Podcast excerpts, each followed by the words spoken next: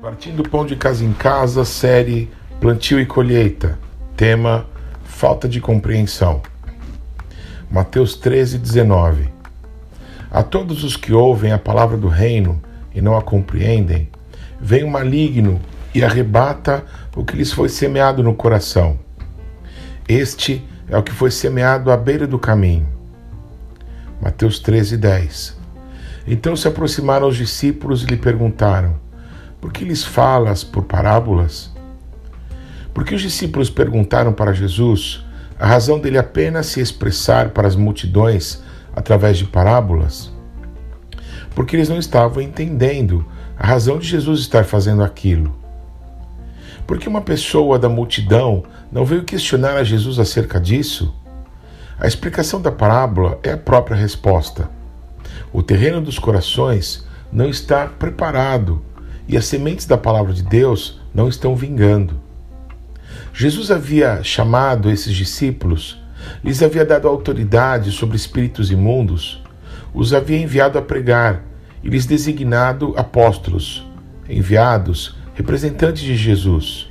E no processo de envio, Jesus realizava coisas, explicava a seus discípulos por que fazia determinadas coisas, por que dizia determinadas coisas, para então enviar os seus discípulos a realizarem as mesmas obras e outras maiores ainda. Nesse processo, os discípulos vão até Jesus e lhe perguntam: por que você só fala por parábolas? Em outras palavras, nós não estamos entendendo essa parte, não estamos compreendendo isso daqui. Dá para repetir esse enunciado? Dá para a gente fazer juntos de novo essa lição? Jesus veio a esse mundo com um propósito: morrer sem pecados no lugar de todos, para que a salvação de Deus pudesse alcançar as nossas vidas. Jesus, em seu ministério e no caminho que Deus lhe tinha designado, chamou seus discípulos que não podiam fazer o que apenas Cristo poderia. Da mesma forma, Jesus não poderia fazer o que os seus discípulos foram chamados a fazer.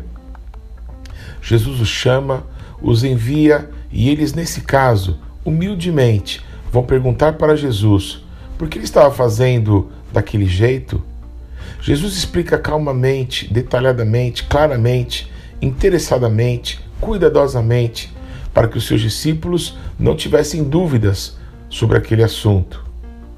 Quando estamos estudando e não entendemos uma determinada matéria, temos parado e perguntado aos nossos professores: Você pode me explicar de novo ou usar outro caminho para que eu possa compreender?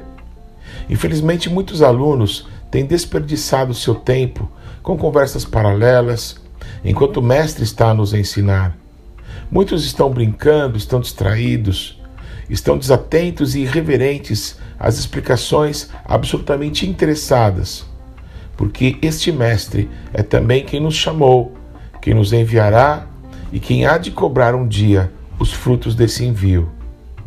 Como o diabo pode ter parte nesse processo, Jesus explicou que a ignorância e, pior que isso, a falta de compreensão é o que vai habilitar o diabo a roubar aquilo que Deus tem para nós, inviabilizando a colheita.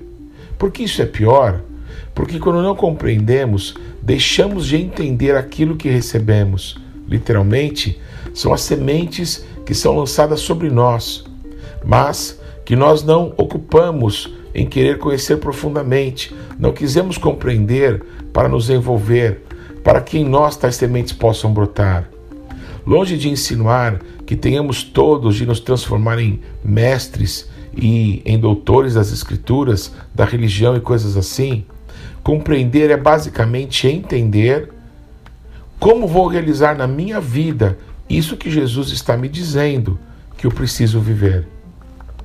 Não é para saber por saber, ou conhecer para ter mais conhecimento ou informação, é compreender para eu viver eu vou pôr em prática em minha vida de uma forma simples, objetiva, o que eu entendi das palavras de Jesus.